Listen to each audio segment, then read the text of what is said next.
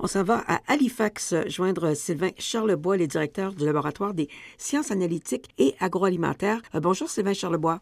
Bonjour. On n'arrête pas de voir à la télé comment les gens dépensent pour se faire construire de belles cuisines et pourtant vous, vous arrivez avec des chiffres qui nous disent que finalement, les gens mangent de moins en moins ce qu'ils préparent à la maison on ose croire que peut-être les gens cuisinent plus à la maison, mais euh, c'est quand on regarde les données des euh, ventes euh, au détail qu'on s'aperçoit qu'il y, a certaines tendances.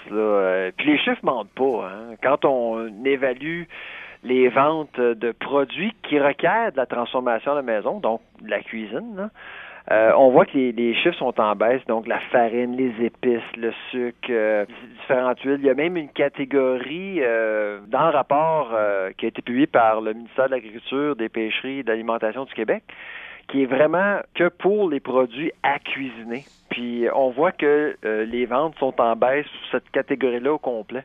Alors c'est difficile de voir comment les gens cuisinent plus malgré le fait que les livres de recettes bat des records de vente ces temps-ci. On regarde de plus en plus des, euh, émissions de cuisine à la télévision, mais ça se concrétise pas dans nos cuisines, malheureusement.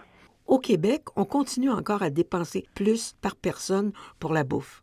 Oui, en comparant le Québec avec d'autres euh, provinces, on s'aperçoit qu'au Québec, on dépense plus. Donc, environ 18 milliards de dollars en revenus pour ce qui est du détail en alimentation au Québec, c'est quand même pas rien.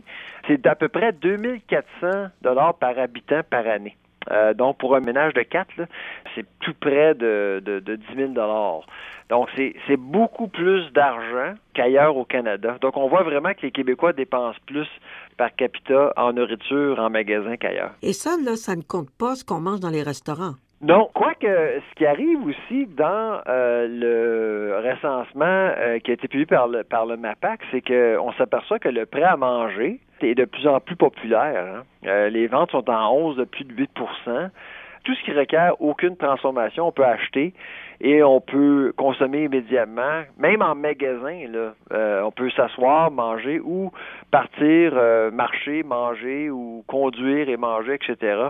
Et c'est pour ça que oui, c'est vrai que ça, ça n'inclut pas la restauration, mais on est pratiquement rendu là. là.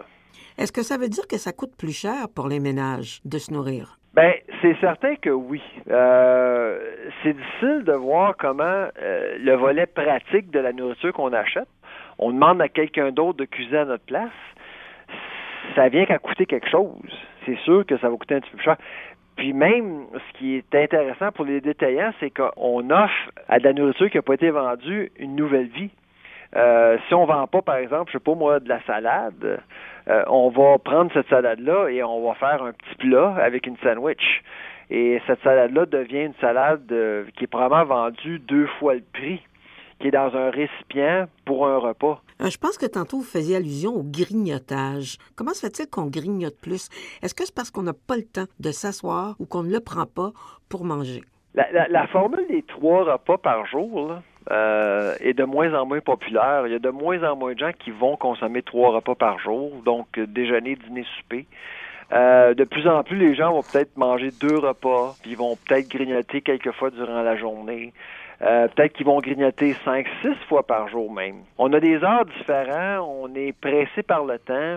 Au lieu de converger vers trois moments distincts de la journée, qu'on s'assoit ensemble, on mange ensemble, de plus en plus on mange seul. Hein. Le volet solitaire de la consommation alimentaire fait en sorte qu'on mange à toutes sortes d'heures. Vous disiez aussi qu'il y a une tendance où on voit des appartements arriver, entre autres, dans des grands centres comme à Toronto, où il n'y a pas vraiment de vraies cuisinières ou de vrais espaces cuisine. Ça, c'est incroyable. Hein? Euh, actuellement, à Toronto, vous pouvez louer euh, un appartement pour 3200 dollars sans cuisinière ou sans même avoir une place pour mettre une cuisinière.